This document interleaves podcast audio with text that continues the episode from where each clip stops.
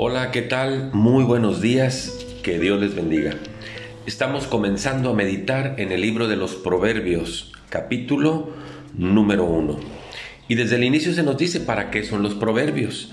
Dice el versículo 2 que son para entender sabiduría y enseñanza, para conocer razones prudentes, para recibir el consejo de prudencia, de justicia y de igualdad para dar sagacidad a los simples y dar a los jóvenes inteligencia y cordura. Tienen un buen propósito el libro de los proverbios y así vamos a meditar en ellos.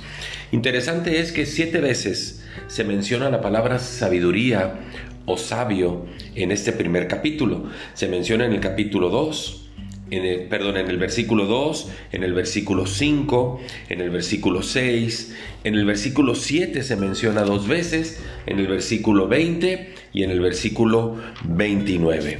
Interesante es saber que cuando Dios nos habla de algo muy repetitivamente, pues es importante para nosotros. ¿Qué es la sabiduría? Que aprenderemos de los proverbios.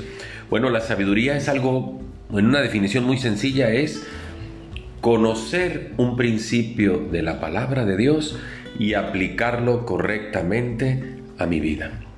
Es decir, ¿cuáles son los principios de la palabra de Dios en torno a las relaciones matrimoniales y aplicarlo? ¿Qué dice de las relaciones padres e hijos? Aplicar ahí la palabra de Dios. Eso nos hace sabios. ¿Qué nos dice la palabra de Dios en cuanto a las relaciones laborales? Y aplicar lo que ahí nos enseña.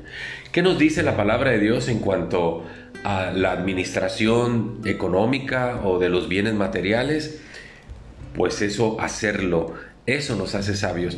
La sabiduría es aplicar el principio de la palabra de Dios a una situación determinada y hacerlo de manera correcta.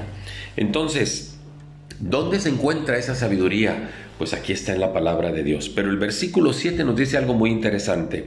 Dice, el principio de la sabiduría es el temor de Dios. Los insensatos desprecian la sabiduría y la enseñanza. El principio de la sabiduría es el temor de Dios. Saber que un día vamos a dar cuenta de todo lo que hacemos, de todo lo que decimos, de todo lo que pensamos o de lo que dejamos de hacer es suficiente para andar en el temor de Dios y, vivir diciendo, ¿qué haría Dios en mi caso?